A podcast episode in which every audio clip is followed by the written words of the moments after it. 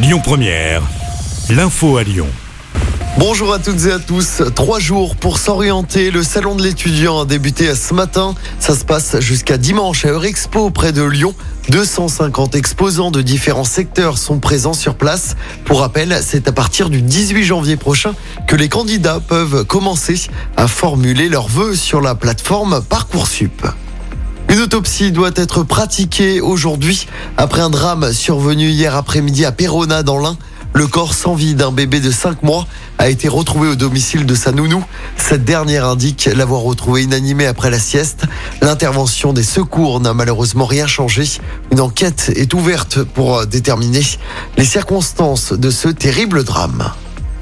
Dans l'actualité locale, le mystère à Villefranche, un homme de 43 ans a été retrouvé mort à son domicile mercredi soir.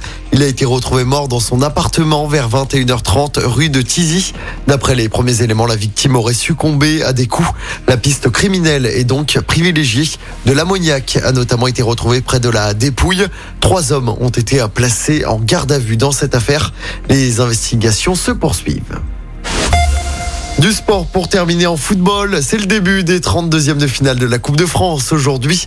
À suivre notamment le PSG qui se déplace à Châteauroux. C'est à 21h. Neymar, Messi et Mbappé sont absents.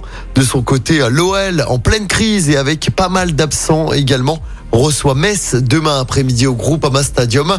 Coup d'envoi du match à 15h30. Et puis en basket de la Coupe d'Europe pour l'Asvel ce soir. Premier match de l'année 2023 pour l'Asvel. Les Villarvanais se déplacent sur le parquet de l'EFS Istanbul. Coup d'envoi de ce match 18h30.